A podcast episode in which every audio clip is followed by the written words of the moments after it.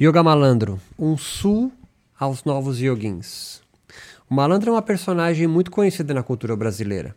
Quase sempre anda no fio da navalha entre o desonesto que se aproveita da ingenuidade alheia e a sapiência e vivacidade de quem aprendeu a viver uma vida que vale a pena, inventor de sua própria ética, estética da existência, que nunca será hegemônica. A própria etimologia da palavra malandro acompanha um viver de um jeito ou outro. Malandre palavra de origem francesa, designa o nome de uma sarna que acomete as juntas dos cavalos, modificando o andar correto do animal.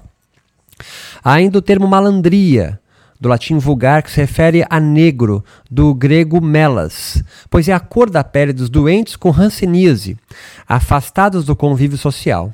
Todos esses incrementos se referem ao não trabalho, o ócio, mais do que isso, de outras maneiras de ganhar a vida, um mal andar, do mau jeito, uma vida não convencional. A expressão se incorpora ao contexto brasileiro, sobretudo no período mais disciplinador da, da, política populista do Brasil, durante o governo do presidente Getúlio Vargas, entre os anos de 30 e 40, quando se institui novas leis trabalhistas num Brasil em franco desenvolvimento de sua fase agrária, predominantemente para industrial. Segundo alguns pesquisadores, a malandragem pode ser associada ao caráter mestiço do brasileiro e à sua Debilidade repulsa ao espírito moderno do trabalho. Todo malandro é um mestiço que não quer trabalhar. Do mesmo modo como a personagem caracteral do indígena e o próprio latino-americano em si, nos filmes de Hollywood, são malandramente preguiçosos e alheios à ética da prosperidade. O malandro habita esse ethos liminar ou limiar eh, dessa lógica industrial e produtiva do explorador explorado, que se consagra em sua ambivalência entre os sambistas pretos e marginalizados dos morros cariocas, sobretudo a partir da clássica Ópera do Malandro, uma obra de 78 do artista brasileiro Chico Buarque, peça ambientada nos anos 40. O malandro se pergunta: se quem trabalha é quem tem razão, por que então vive sempre pobre como eu, mesmo se matando de trabalhar? O malandro é um questionador, cético e crítico à norma vigente. A malandragem, portanto, desarticula a lógica ordenadora de corpos sociais, mais do que promotores da desordem, inventam novos jeitos de viver. Eles representam linhas de fuga possíveis frente à alienação de uma posta organização exterior de uma vida social, política e espiritual normativa. O malandro é um artista, como consagrado na personagem dos sambistas periféricos, favelados, pobres e sem perspectiva de ascensão social. Por isso buscam levar uma vida sem se matar de trabalhar, vivendo da poesia, da música e de pequenos bicos, mas sem se fixar numa carreira profissional promissora aprendem a interpretar a dura realidade dos que estão à margem da sociedade. Essa postura malandra, de um viver nomádico, logo ficou associada à vadiagem, homens e mulheres sem caráter, todos que se mantêm numa postura subversiva da promessa de ascensão social pelo trabalho, consumismo e meritocracia. É aquele indivíduo não sujeitado, não domesticado, mas à espreita das engrenagens que movimentam as classes sociais. Porém, ao invés de resignar-se na norma estabelecida, inventa outros modos de vida possível, sem infringir as leis, pois esse não é malandro, mas é desonesto. A partir da virada do século XIX para o XX, Yogis indianos, sobretudo hinduístas, sob o jugo do imperialismo britânico, reinventam seus yogas também. Agora influenciados pela fisiologia biomédica, sobretudo, ganham contornos científicos. Nasce dessa, desse processo dos yogas modernos, esses yogis modernos, como Vivekananda, Shivananda, Kuvalayananda, Joyce Iyengar, dentre outros, transplantam suas perspectivas singulares yogicas pela primeira vez a novas cartografias sociais, religiosas e políticas.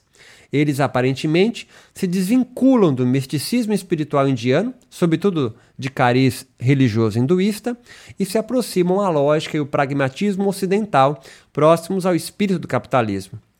Os desvios promovidos pelos yogis modernos indianos tornam bem mais difícil classificá-los na tipologia clássica que acadêmicos europeus trabalhavam, inspirados pelo Bhagavad Gita. Onde encaixar o Ashtanga Vinyasa Yoga de Joyce? É um yoga devocional, bhakti, postural, rata, meditativo, raja ou tudo ao mesmo tempo?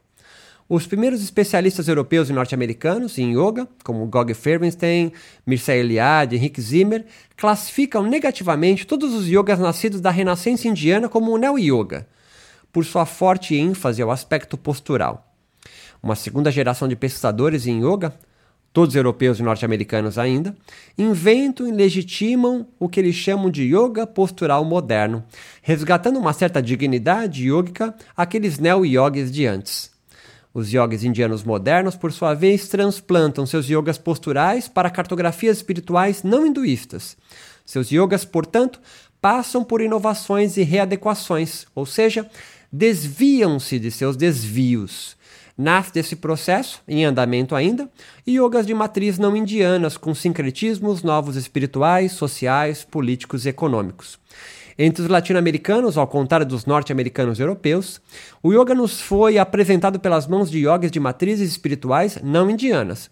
São místicos e místicas da teosofia, Rosa Cruz, martinismo, maçonaria, que nos apresentam a cultura yógica e demorou quase 60 anos para que um yogi postural moderno indiano nos visitasse.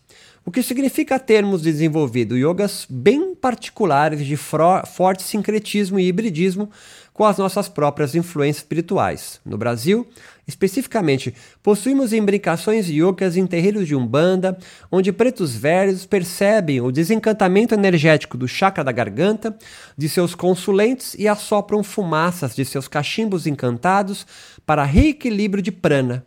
Do mesmo modo, já é comum a entoação do mantra Om ao final de um Pai Nosso ou Salve Rainha em igrejas do Santo Time.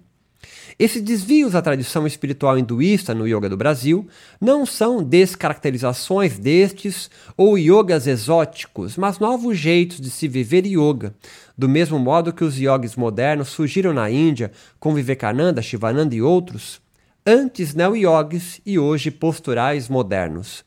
São malandragens yogicas, jeitos novos para se firmar como possíveis de serem aceitos na cultura que se aproximam Poderíamos citar algumas ordens espirituais yogas do período medieval indiano que malandramente desviaram-se do sistema de castas sustentadas pelas escrituras sagradas hinduístas, transformando os hindus de castas inferiores ou sem casta em santos, algo impensável sem antes serem cozidos pelo fogo do yoga. O próprio Buda histórico é um exemplo de um yogi malandro que, dedicando-se por anos e ascese hatha yogica de ordens errantes, inventa uma nova ética religiosa, uma nova estética da existência, a budista, para fora dos ditames hinduístas, eliminando o sedentarismo social e espiritual imposto pelo Vedas na sociedade indiana hinduísta aos convertidos ao seu novo modelo de, de vida.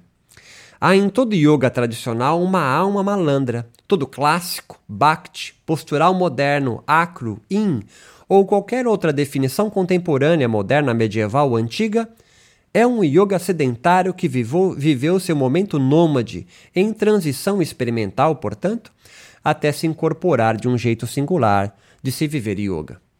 Nos anos que levei investigando a transplantação do yoga no Brasil, me deparei com novos conceitos que ultrapassavam as suas de sua doutrina clássica. O estresse yógico, por exemplo, ganhava contornos ou ganhou contornos de klesha, os obstáculos à ascensão espiritual yógica. Relaxamento espiritual ficou similar ao samadhi e Kaivalya conquistou um status de uma espécie de homeostase divina.